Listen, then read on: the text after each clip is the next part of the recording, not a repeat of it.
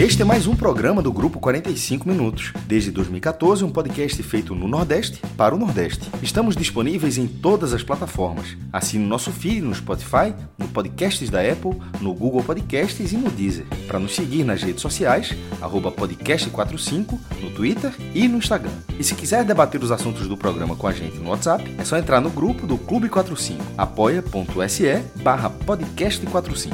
Muito obrigado pela escolha e pela confiança.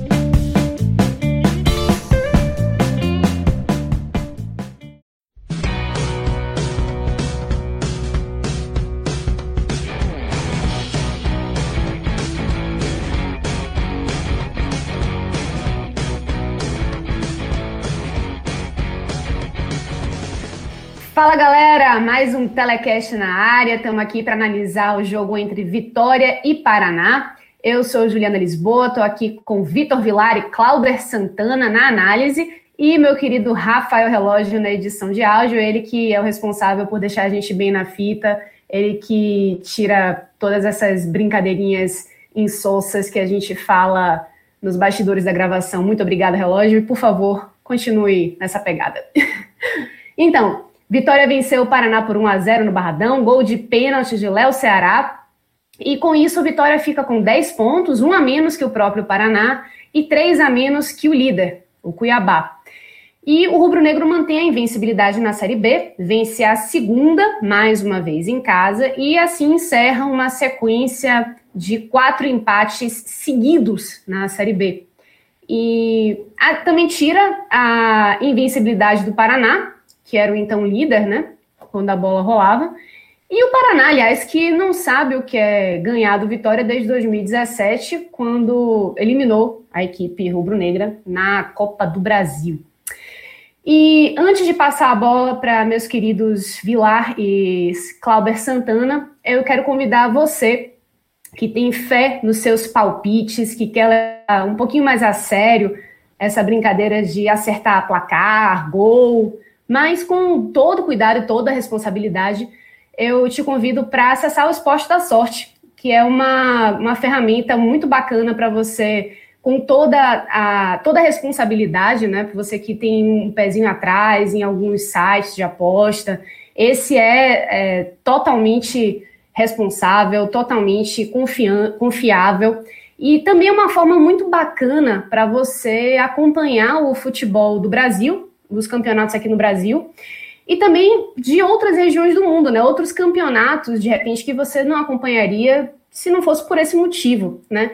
Então é uma forma bacana para você levar a mais a sério os seus palpites, né? Começar a apostar com responsabilidade, de repente ganhar alguma coisinha e de quebra ainda acompanhar melhor os jogos aqui no Brasil e jogos em outros cantos do mundo. Então fica aí para você a dica do esporte da sorte. Esse aí a gente confia. Agora sim, vamos passar para as análises do, desse jogo. Eu achei uma partida até bem movimentada. O Vitória é, mostrou um, um, futebol diferente né, na Série B. Um, um futebol que já estava começando a se apresentar na, na Copa do Brasil, né, quando perdeu para o Ceará por 4 a 3 aquele jogo assim bastante movimentado e com um roteiro bem fora do normal.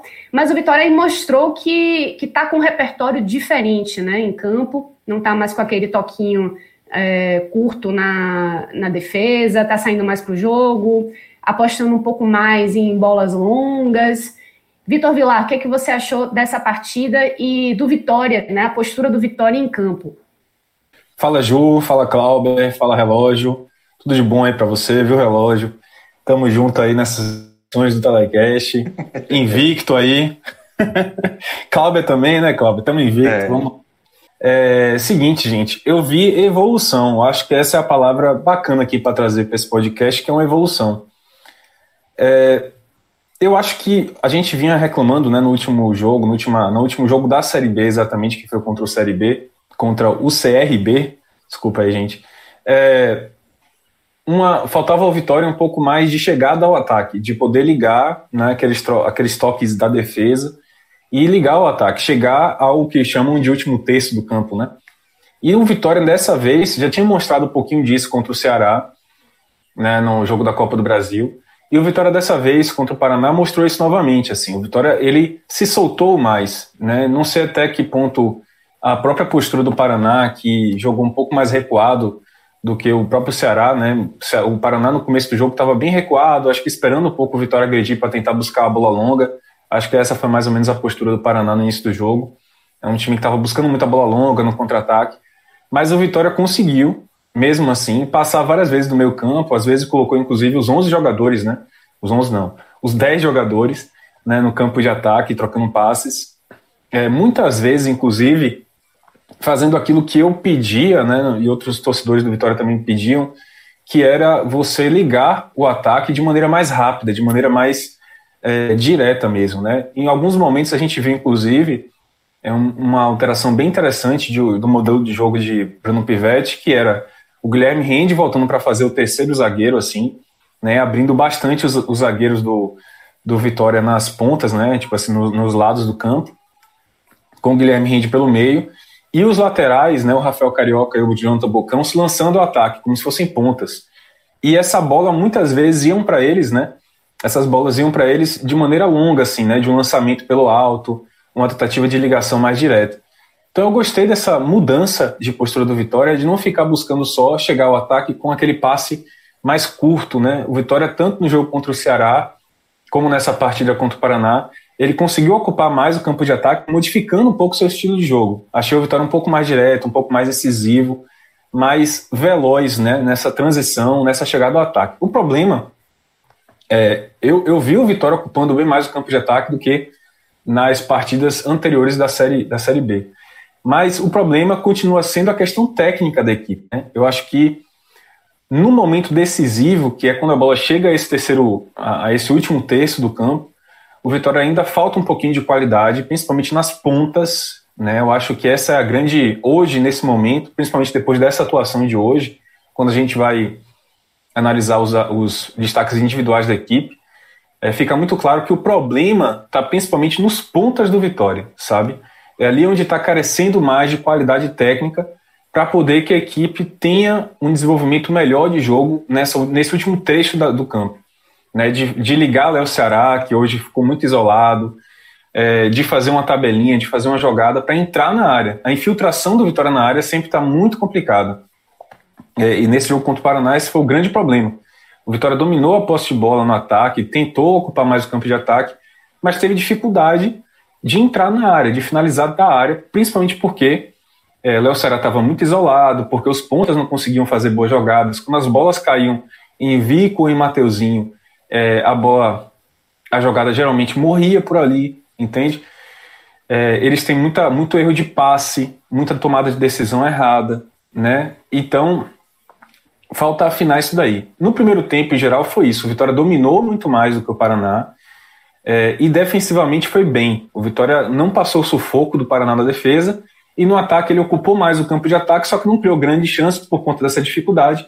As grandes chances criadas pelo Vitória foram de chutes de fora da área. É, Léo Ceará tentou, é, o Marcelinho tentou, o Vitória buscou os chutes de fora da área.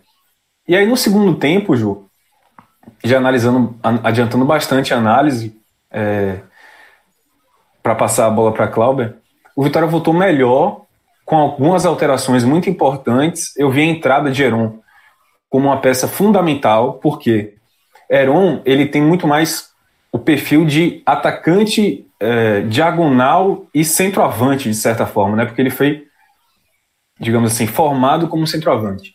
Então, quando a bola caía para ele na esquerda, ele chegava, cortava para o meio e batia. Né? Era um jogador definidor. Ele não era um cara de ficar carregando muito para a linha de fundo, que era um pouco o perfil de Vico e de Mateuzinho. Ele, batia, ele cortava para o meio e batia. E foi numa dessas jogadas que o Vitória foi chegando, o Vitória foi criando oportunidades. Né? Saiu escanteio a partir de chute de Geron, é, saiu defesa do goleiro a partir de chute Geron, nessa jogadinha de ele cortar para o meio e bater. E também no segundo tempo o Vitória chegou mais de maneira é, buscando bastante também a bola aérea. Então teve uma, uma jogada de Wallace que o Vitória quase abriu o placar. E foi também numa jogada de bola parada que é, Rafael Carioca chutou de fora da área, bola. Aí o pênalti a gente pode discutir melhor depois, Ju, se foi pênalti, não foi. Enfim, foi marcado Rapaz, um pênalti. Eu só falar que esse pênalti é, me pegou de surpresa. Eu não tinha nem percebido o que, que, tinha acontecido e continuo não tendo uma, uma posição muito clara em relação a, esse, a essa marcação. Mas vá lá, siga adiante. É, é mas só para continuar, né? Para não morrer a discussão nisso, porque pode ter bastante pano aí para manga, mas assim, é, o Vitória fez o gol de pênalti, o que foi muito bom, e aí depois é, começou a jogar pelo resultado, né? Ele, como os técnicos gostam de falar, o Vitória aprendeu a sofrer deu aquela sofridinha.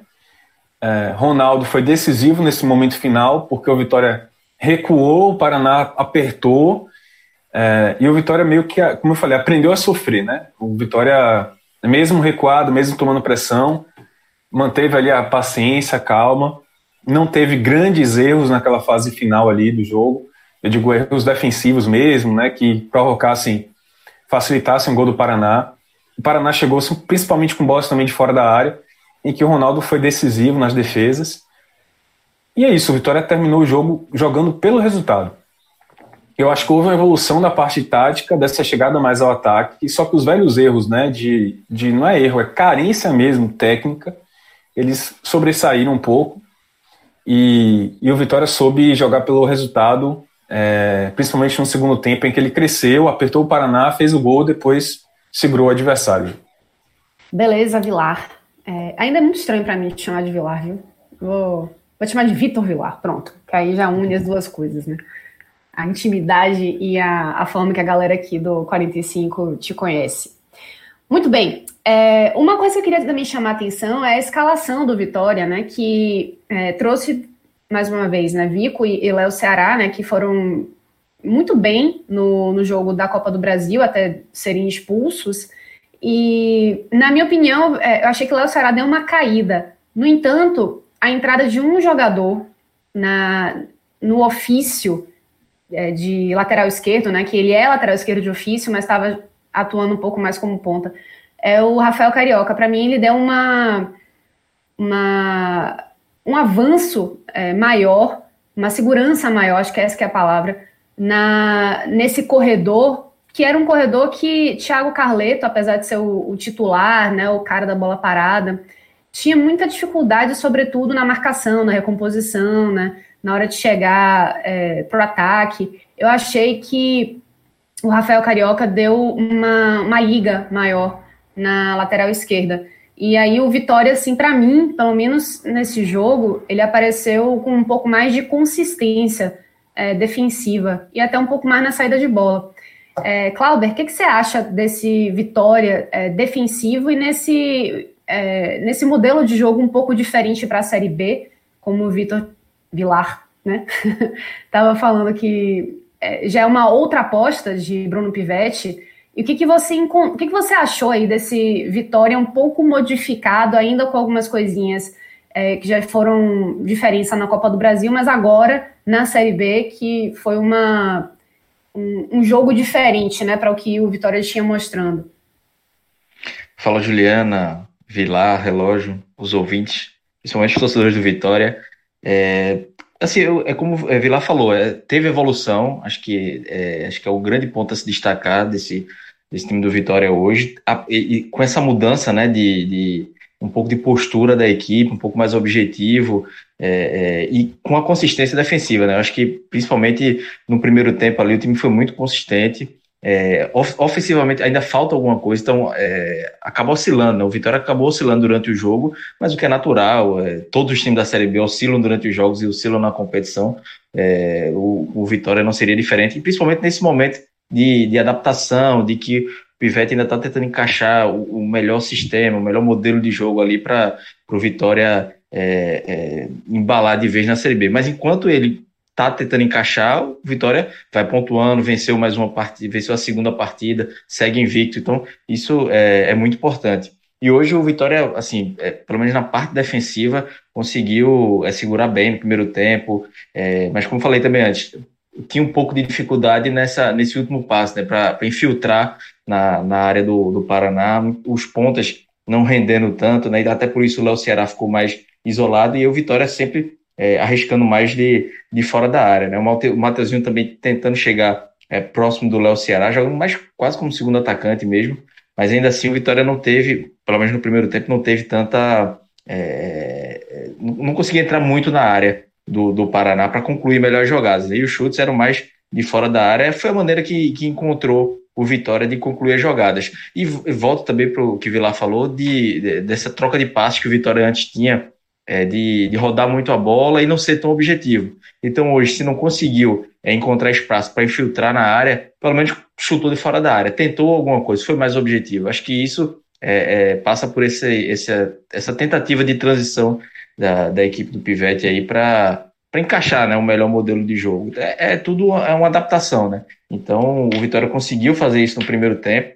Não foi tão efetivo, mas é, é, mostrou que tinha é, é, algum, tentava algo diferente, né? No, só no primeiro tempo uns cinco chutes de fora da área. Faltou entrar mais na área, mas pelo menos não ficou tão rodando tanto a bola de um lado para o outro sem concluir as jogadas. No segundo tempo, o Paraná teve um iníciozinho ali bom, assustando um pouco o time do Vitória, mas as mudanças do, do Pivete já melhoraram muito o time do Vitória, e aí, é, antes do gol sair até, é, tinha tido uma cabeçada perigosa do Alas, tinha um chute do Heron, um chute cruzado, até que aos 22 minutos tem um, o, o, lance do pênalti, que o, que o Léo Ceará bateu muito bem, fez o, o gol aí que, que deu mais três pontos para o Vitória. Claro. É, depois, oi.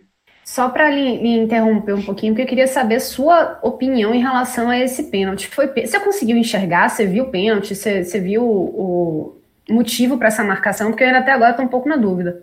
Eu, eu, também, assim, na hora, mostra o replay, uma câmera de trás não é conclusiva e a da frente tem um jogador na, na frente, assim, né? Uma câmera de frente que não, não me ajudou, não ajudou muito na, na análise, não. A comentarista do, do esporte, acho que foi Nadine, né? Nadine Basta, ela disse que foi é, pênalti. Ela, mesmo. Ela, ela disse que foi pênalti mesmo, mas assim, eu, eu não. Eu achei tão rápido, né? Tão, tão, tão, tão rápido que eu não consegui nem dizer que sim nem que não. É, Ó, que eu, fique eu claro, que fique claro que assim, não é que a gente está dizendo aqui que não foi pênalti, é porque assim, eu, particularmente, eu não consegui ver o lance, sabe?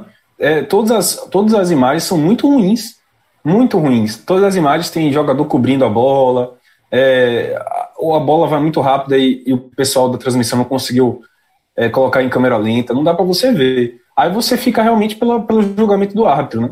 É, eu não consigo dizer nem que foi pênalti nem que não foi. Eu vi que houve um desvio, né, Cláudio? Mas eu não sei onde foi. É esse é o problema. Eu não é, sei se não... foi no braço, não sei se foi na perna, se foi no peito, não dá para dizer o que foi. É, nenhuma, nenhuma imagem é conclusiva e assim, é, acaba que a comentarista de arbitragem, é, em transmissão ao vivo, tem que, tem que cravar logo o lance, né? E aí a Nadine foi logo com o árbitro e confirmou. Mas eu não consigo cravar, dar certeza de que foi pênalti ou não foi. Os jogadores do Paraná reclamaram, estavam é, na sua de reclamar, mas o Vitória não tem, tem muito a ver com isso, não. Era um lance assim que, até se tivesse VAR, seria difícil para ter uma conclusão, né? Pelo menos com as câmeras da, da, da, da transmissão. Exatamente se eles não usassem imagens diferentes das que a gente viu, sinceramente, é, é, ficaria muito complicado para você dizer que foi o que não foi ou, ou alterar a marcação do, do, árbitro, né? É, assim, é, é um lance que não dá para condenar o árbitro se marcasse ou se não marcasse. Não, não daria para reclamar muito da, da arbitragem, não. É, é com a TV, com a TV a gente não conseguiu ter, ter a conclusão. Imagine ali o árbitro a poucos metros de distância, um lance muito rápido que foi, mas ele marcou com muita convicção também, né? Então, eu também não entendi na hora que, ele, é, que o narrador falou pênalti, eu fiquei procurando onde tinha sido também, porque assim, eu não, não, não tinha identificado onde tinha acontecido o pênalti, mas o árbitro marcou. Assim, eu vou ficar. Vou dar o benefício da dúvida pro árbitro e, e se ele marcou, eu vou com ele, mas Justo. sem muita convicção. Aí, mas aí depois do pênalti, é, o Vitória ainda continuou uns 10 minutos ali é, melhor em campo, é, com a posse de bola, mas aí também foi natural nos últimos minutos, nos últimos 10 minutos, o Vitória, o Paraná indo para cima para pressionar, e foi aí que apareceu o, o Ronaldo, né? Fez pelo menos duas, três defesas é, que salvaram o Vitória. É, o Vitória se fechou bem, botou todo mundo atrás da linha da bola e era o que tinha para fazer ali. Também não adiantava muito é, se expor demais, porque era um momento perigoso do jogo, e como eu, eu volto a falar, é repetir o que eu falei no começo, é um momento de transição, um momento de, de busca de encaixe, e perder dois pontos em casa é, é poderia custar muito caro para o Vitória, então era o que tinha que se fazer ali, é, às vezes o torcedor pode não gostar de recuar e tal, mas é Série B, é, é, é um momento que é, três pontinhos ali de grão em grão, como Vitória está indo, sem perder, enca tentando encaixar a equipe e pontuando é o, é o principal para esse início de competição, enquanto o time ainda está em busca do, desse encaixe ideal. Então o, o Vitória conseguiu segurar, é, tem um grande goleiro e, e, que segurou a meta e venceu, né? Acho que o importante foi isso, uma, um bom jogo com evolução, ainda com algumas oscilações, mas o que é natural também, que ainda é, é essas oscilações é muito também dessa questão individual. Quando encaixar, é, é, começar a encaixar algumas peças que estão, não estão vindo bem, é, aparecer alguns jogadores que rendam melhor, aí essa, essa oscilação tende a ser menor e o Vitória é, é, pode, pode crescer ainda mais na competição. Mas o importante é que o Vitória agora está tá ali no G4, venceu, está invicto, é, não tem muito o que reclamar, não. É, mais três pontinhos na conta e, e, vai, vai segurando ali, vai, vai ficando na parte da tabela, porque daqui a pouco começa a funilar a Série B e quem está no bolo de cima ali vai, vai para tudo ou nada para brigar pelo acesso. E eu acredito que o Vitória hoje é, tem essa condição, tem esse potencial de, de brigar na parte de cima do, da tabela pelo acesso. Muito bem, Cláudia. Eu acho que você acabou aí dando a receita do bolo, né? Você acertar a equipe, você ajeitar, azeitar a equipe enquanto você está pontuando, né? Acho que é isso aí que, que Bruno Pivetti está tentando fazer e tem conseguido, né? Apesar dos Juliana, quatro empates. Oi, diga aí. E, e só, desculpa interromper, só para completar, assim, que o Pivetti ele está tentando. Eu acho que também é, é, é, ele tá mudando, ele tenta mudar o time, muda um pouco o esquema, muda um pouco a forma de jogar, porque ele tá vendo que esse tá ainda nesse encaixe, ele não tá, assim, pelo menos no, nos últimos jogos, ele não sentou no, no, modelo dele de jogo e pronto, vai ser assim até o fim, não. Ele tá tentando adaptar é, o modelo de jogo ao time que tem e vice-versa, tá procurando caminhos. E eu acho isso bem interessante, porque é, o treinador, quando pega um, um, jeito só de jogar e, e não quer saber de nada, acaba prejudicando a equipe. Mas eu, pelo menos, consigo enxergar é, tentativas dele de buscar o melhor para Vitória. Eu acho que é, é, dando pequenos passos, mas ele está conseguindo aos poucos. Né, e, Cláudio, esse é o grande ganho dos últimos jogos. assim. O Vitória claramente mudou muito né, para o jogo do Ceará e deu certo. Foi um jogo em que o Vitória construiu o placar muito rapidamente, com outra proposta, muito mais pressionando na frente, roubando e às vezes até apostando um pouco mais na bola longa, na ligação direta. É, e nesse jogo agora contra o Paraná, a gente viu também uma postura bem diferente. E outra coisa que eu acho que é interessante, Cláudio, é, Bruno Pivetti está tentando, eu acho isso muito positivo para ele enquanto técnico, né? Porque hoje, hoje, Ju, não tem nenhuma crítica a Bruno Pivetti. Ele fez tudo corretamente, inclusive as mudanças no segundo tempo foram muito boas. Deram um, um gás diferente à equipe, mudaram o jeito da equipe jogar, como eu falei. A entrada de Geron foi muito decisiva no ponto de vista da, da, da assertividade mesmo, né, de cortar e bater. É, a entrada de Wallace também foi muito boa para a defesa. O Wallace. É, hum, ah, Dani, vou falar o termo correto aqui, o termo do baianês. O Wallace é puta véia, e assim, como puta véia, ele soube levar o resto do jogo. Não foi? Corretíssimo, Gostei, gostei da expressão. Puta véia, puta véia, puta véia, e soube levar o resto do jogo. É, então, Bruno Pivetti só, só elogios a ele. Só um adendo. Ele arriscou colocando o Wallace em campo, porque o Wallace, ele foi a primeira partida dele no ano, né? Ele tá pesado ainda, sem, né? Sem, sem ritmo de jogo, né? Tá, mas a experiência fez muita diferença. Eu achei ele conversou com o João Vitor ali, deu uma acalmada, gostei da entrada de Wallace, foi bom também ofensivamente. É, então, Bruno Pivetti está de, assim, só elogios a, a evolução dele, né, de de abrir um pouco mais, sair um pouco daquele estilo de jogo que parecia implantado no Vitória e sem alternativas. Eu achei que ele está criando muitas alternativas, sabendo ler o jogo. Na reta final também ele mudou, né, soube fazer uma leitura do jogo para que é, o Vitória aguentasse a pressão do, do Paraná que viria. É, ele montou um esquema ali com Jean, com Guilherme Rende, que mais, mais de marcação, né? Então gostei, gostei muito da, da participação de Bruno. Elogios a ele. Beleza. E só para é, você que está escutando a gente, é, se você acha que está pouca análise, se você quer ver mais produção da gente do 45 minutos em relação aos jogos é, do seu time do coração, é, eu convido você a assinar o Live FC, porque a gente está com uma parceria muito bacana e além dos telecasts que a gente está gravando sobre os jogos, a gente ainda faz vídeos e um texto complementar a essa partida. Então tem bastante conteúdo para você que é, é, muito fã do seu time, que está doido para ver várias análises diferentes, complementos. Se o telecast não está bastando para você e você quer mais conteúdo, com mais profundidade, é, eu, eu, convido você a assinar o Live FC, porque tá, realmente são, são conteúdos diferenciados, né? Com gente que entende, que está cobrindo os jogos, que cobre o time, que analisa tudo o que está acontecendo. Então, isso aqui que Vitor falou, ele já vinha falando nos, nos vídeos que ele estava fazendo, e eu também estava escrevendo nos textos que a gente estava publicando lá no Live FC. Então, vale a pena para você que está afim de mais conteúdo, de mais informação, para assinar o Live FC. Isso vale para todo mundo, tá? Para todos os times do Nordeste, né, que estão participando da Série A, Série B, Série C. Então, tem um espacinho lá reservado para você, para você acompanhar o que a gente acha, o que a gente produz em relação aos times do Nordeste, beleza? Prontinho, então eu vou devolver a bola para você, Vitor Velar, para você me dar suas análises individuais. Quem que você acha que foi bem e quem que você acha que foi mal? Começando por quem foi bem, é, eu gostei muito, muito mesmo da parte. Bom, é, Ronaldo, porque se, se não citar, a gente acaba esquecendo, porque o cara tá indo bem em todos os jogos, né? Para mim é disparadamente o melhor inclusive, goleiro da Série B. Eu acho que a gente poderia já deixar o, o pódio dele reservado, né? O de Ronaldo é. lá e mais três, porque Pois é, por enquanto tá por enquanto é isso, Ju. É Ronaldo, assim, não, não foi o melhor em campo, quer dizer, depender da ótica aí, dá até para colocar ele como o melhor em campo, né? Mas se você considerar que ele foi decisivo na reta final e tudo, ele pode ter, até colocar ele como melhor em campo. Mas assim, para poder elogiar outras, né, outros, outras atuações, eu não vou colocá-lo como melhor em campo. Apesar da atuação dele ter sido mais uma vez, né, de muita, muito elogio. É, mas assim, para mim o destaque, né, Tiano Ronaldo, foi Marcelinho. Achei, gostei muito da participação dele. Tem qualidade, né? Você vê que ele tem qualidade no lançamento. Ele deu um belo passe ainda no primeiro tempo para Léo Ceará, que acabou estando por cima.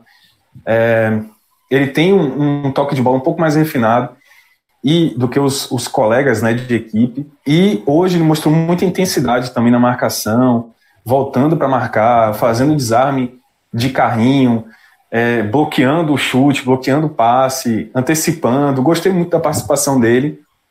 Na parte ofensiva da criação, ele já tinha mostrado alguma qualidade de finalização também, ele chuta bem.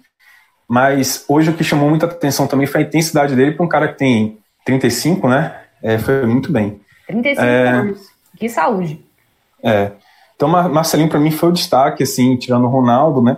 E também, como você falou, Rafael Carioca, eu acho que era, era uma missão ao Vitória, na verdade, é, observar o time sem Thiago Carleto, né? Sem Carleto, para ver como é que esse time ia produzir para aquele lado esquerdo. E achei que Rafael Carioca tem deu uma resposta melhor nesse jogo do Paraná.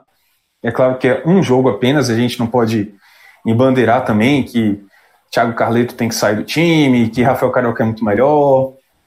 Mas nesse jogo exclusivamente eu achei Rafael Carioca melhor na marcação, né? Ele cobre melhor do que não é uma maravilha, mas é melhor do que Carleto. Ele é mais fisicamente mais ágil, mais veloz mesmo. Tanto é que o Paraná, quando pressionou, pressionou pelo outro lado, né? Lado de Bocão, não arriscou tanto pelo lado de Rafael Carioca. E na chegada ao ataque também ele foi muito bem, né? A própria. Tudo bem que foi no lance de bola parada, mas é, o, o, o, o pênalti saiu no chute dele.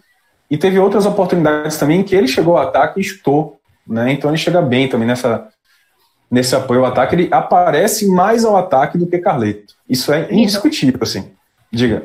Só para complementar também que o, o Rafael Carioca também tem uma, uma característica muito forte de bola parada, né? Não tanto quanto o Carleto, mas dizendo apenas que, para quem defende muito o Thiago Carleto na manutenção do time titular por conta dessa bola parada dele, o Rafael Carioca não chega a ser um Carleto, mas também tem essa qualidade e pode ser útil para o Vitória. Né? É, na ausência de Carleto, quem tá batendo falta foi ele, né? A falta de cobrança para área e tal, mas é, mesmo o cruzamento de Carioca não é a mesma coisa do de Carleto, não. Então, para mim, tem esses dois destaques, é, Ronaldo e menção também a Guilherme Rende, que defensivamente é um monstro. Né? Ele marca muito, corre o campo inteiro, desarma. Ofensivamente, deixa a desejar em alguns momentos, né? uns passezinhos errados, bem bestas assim no, no meio campo, mas defensivamente é um monstro. Ok, então, Cláudio Santana, os três melhores aí na sua visão. Eu vou com Vilar também. É, Ronaldo, assim, é, não fez muitas defesas, mas três, quatro defesas ali no momento importante do jogo é, foram decisivas, né? Principalmente na, na, reta final do jogo ali, Ronaldo. Mas é, colocar ele como melhor em campo, aí não volta fácil também, né? Mas eu gostei é, da partida de Marcelinho também, achei que ele, ele foi bem proativo para o time, principalmente quando os, os pontas não estavam funcionando, né? Então ele estava tendo que, que é, se desdobrar, cair para o lado esquerdo, tentando ajudar de alguma forma, é, tentando dar um pouco de, de dinâmica ao meio campo e ao ataque do, do Vitória. É, acho que Marcelinho, Ronaldo e Guilherme Rende também, acho que principalmente pelo, pelo primeiro tempo, porque é, o primeiro tempo eu não gostei muito da partida do Fernando Neto e o Guilherme Rende estava tentando é, suprir essa, essa deficiência ali no meio campo, quando o Fernando estava mal, o Guilherme Rende conseguia é, é, cobrir e jogar pelos dois ali. Então, é, é, se algumas vezes falta, na, falta um pouquinho de técnica, principalmente com a bola no pé, mas ele estava correndo muito, cobrindo os dois lados, é, marcando muito bem. É, então, muito do, do, Paraná não ter chegado é, no primeiro tempo, ter, ter muita dificuldade para chegar ao ataque. Tem o Renan Bressão, o camisa 10 do Paraná, que é bom jogador, é, quase não, não, participou do jogo, porque o Guilherme estava sempre ali é, na cola dele, não deixava jogar. Então, acho que, acho que merece esse destaque. É, e eu acho que o Marcelinho mesmo, acho que o Marcelinho merece esse, esse voto melhor. Acho, ah, é, o Ronaldo também, eu, o Ronaldo merecia, mas para não ir pelo, pelo voto fácil, acho que vale, vale o destaque para Marcelinho pela, pela boa partida que fez, pra, principalmente chegando né, mais próximo do Léo Ceará, tentando cobrir os lados. Enfim, acho que ele deu, tentou dar uma dinâmica boa para o ataque do Vitória.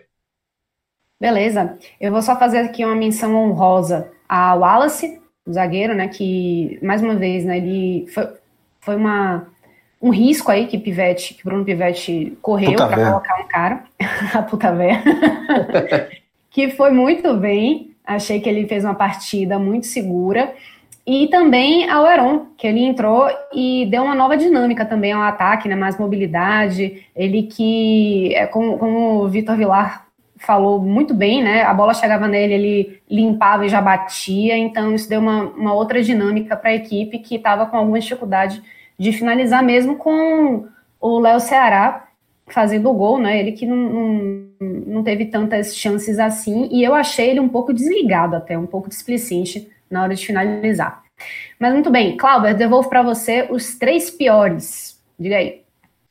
Eu já falei tanto dos pontos que é impossível não, não citá-los entre, entre, os, entre os piores, né? O Vico é, jogou só 45 minutos, mas é, foi muito mal, assim, foi peça nula, né? O lado direito do, do Vitória ali não estava não tava indo muito bem, é, e muito por causa do, do Vico ali que não estava funcionando. O Mateuzinho também é, não, é, não rendeu, acho que esses, esses, o Rafael Carioca teve muito trabalho ali é, tanto para defender quanto para atacar, porque é, na frente dele, o companheiro de, de, de, de, lado dele ali não estava ajudando muito. Acho que fica com os dois pontos, Mateuzinho e Vico. É, se um deles tivesse funcionado, talvez o Vitória tivesse muito mais possibilidade de criação de jogada, de, de trabalhar melhor é, o meio-campo. Mas você tem duas peças ali que, que fazem essa transição do meio-campo para o ataque sem funcionar, é, é, dificulta muito a criação de jogada e foi Talvez esse tenha sido o principal, principal problema do Vitória aí no jogo.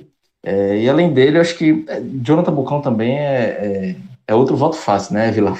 Falar de Jonathan Bucão, é, principalmente em alguns momentos, é, é ele.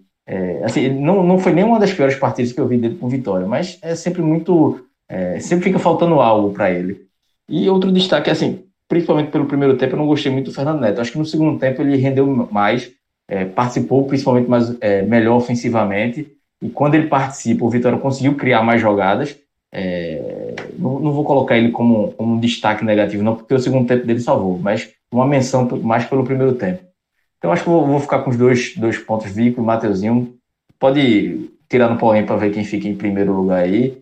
E, e depois o, o Jonathan Bocão. Beleza, realmente Bocão é, é aquele voto já carimbado, né? Se Ronaldo tem o, o, posto dele de melhor em campo, então um dos três melhores já guardadinho, Bocão, pelo que vem fazendo nessa Série B, normalmente já tem o dele lá guardado como um dos três piores, né? E para ele sair disso daí, ele tem que fazer uma partida diferenciada. Não acho que tenha sido dessa vez. Mas só falando de Fernando Neto, eu acho que ele é um cara que é muito, é, muito acionado, né? E ele realmente é, é aquele cara que, como você falou, Cláudia, quando ele não tá bem, o time parece que não não evolui, né? Mas eu acho que ele, ele tá muito sozinho no, no, no meio-campo, principalmente na hora de sair para jogar, né? Pensar em jogadas. E quando ele tem que marcar muito, aí, rapaz, é, é, é exigir muito cara, né? Mas enfim, é isso aí. Vitor Vilar, o que, que, você acha? Concordo com tudo que vocês falaram, os votos de Cláudio, suas observações. Eu só queria complementar. É, falou pro pessoal bater pau ímpar para dizer quem foi o pior entre Mateuzinho e Vico. Eu faço esse desempate aí, porque Mateuzinho teve o, o agravante, né? Dele ter participado do jogo inteiro e. É, Fez raiva Vico, por mais tempo, né? Mais raiva. e Clauber, dos dois lados, porque no lado direito, ele jogou o primeiro tempo no lado esquerdo, muito inoperante, aí no segundo tempo ele caiu pelo lado direito, depois da entrada de Heron, e começou sendo operante por ali, fez mais raiva. E com um detalhe também, Vico, ele ofensivamente deixa muito a desejar, tem deixado, mas é, defensivamente ele é esforçado, ele volta, ele marca, ele acompanha. Se não fosse esse retorno de Vico, inclusive até o campo de defesa, às vezes até a linha de fundo defensiva, assim, ele vai.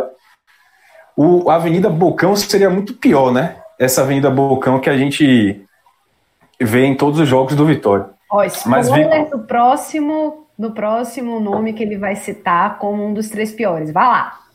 Não, é, não, não. Bocão, não vou nem comentar. É, Vico, ele retorna. Mateuzinho, não. Mateuzinho não volta, velho. dificuldade, assim, de, de voltar para marcar. Tanto é que no, no, segundo tempo, naquela reta final, o Paraná atacou muito para aquele lado. E, e, várias vezes você via Bocão tendo que se afastar muito da área, porque um jogador do Paraná recebia lá na, na intermediária ofensiva pelo lado esquerdo, e é Bocão que tinha que sair da área, mandando a área para ir marcar, porque o Mateuzinho estava meio perdido. Então, assim, para mim o pior em campo foi o Mateuzinho, acompanhado de Vico, e eu completo com um comentário que eu queria deixar aqui para reflexão, que esse é o grande problema hoje do Vitória. Vitória não tem ponta, e é impressionante como o Alisson Faria está fazendo falta, né? Um cara que está fazendo uma falta assim gigantesca.